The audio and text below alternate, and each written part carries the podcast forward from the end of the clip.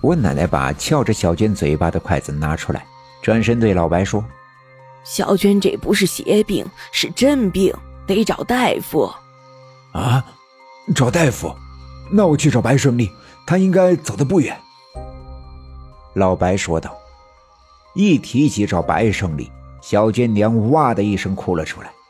老白听他一哭，这才想起刚才刚进院子的时候，听到屋子里的小娟娘的怒骂和白胜利狼狈的样子，便看着小娟娘问道：“哎呀，你这哭啥呀？哭啥呀？”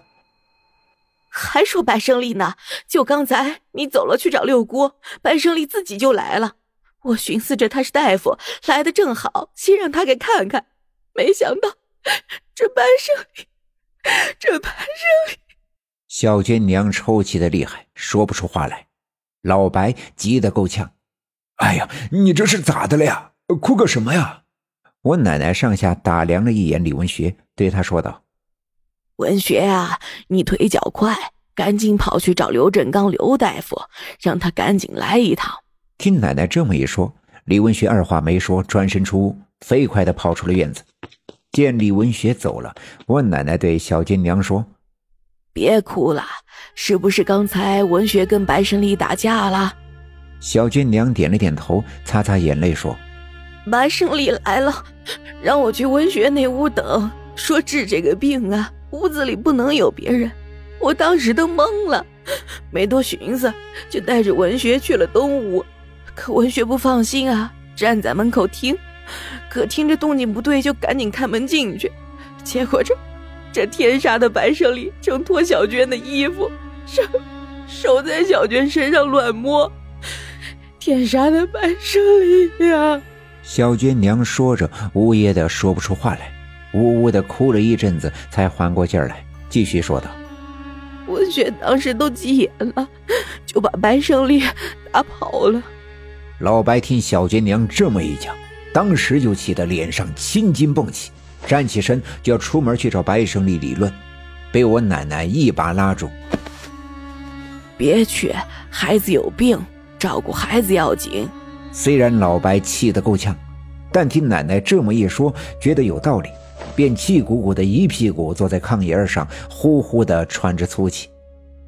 过了一会儿，大门口传来哗啦啦的自行车响，大家伙往外张望，果然是大夫刘振刚来了。刘振刚把自行车停靠在院子里，赶紧跑进了屋子。一见屋子里的情况，便都明白了，赶紧来到小娟的身边，拿出小手电筒，扒开小娟的眼睛照了照，又带了听诊器在小娟的身上听了听，转身在药箱里拿出镊子，用镊子钝的一端撬开了小娟的嘴巴，看了看，转身对小娟他爹说。啊，应该是食物中毒。娟子是不是吃了什么东西了？没没吃啥特殊的呀，就就文学带来一个烤地瓜，他吃了几口就这样了。小娟娘说。刘振刚点了点头，在药箱里拿出了几瓶药，兑在一大瓶的药水里，给小娟挂上。这不过看起来呀不太严重，我给他打一针。一会儿观察下看看，应该没什么问题。啊，食物中毒！娟子大早上起来也就吃了块烤地瓜呀。文学，文学也不能下毒害我们娟子呀。刘振刚调整了一下吊瓶药水的滴速，对老白说：“这食物中毒呀，未必是下毒，有的时候两样没毒的东西一起吃了，也会食物中毒。”娟子之前没吃什么呀？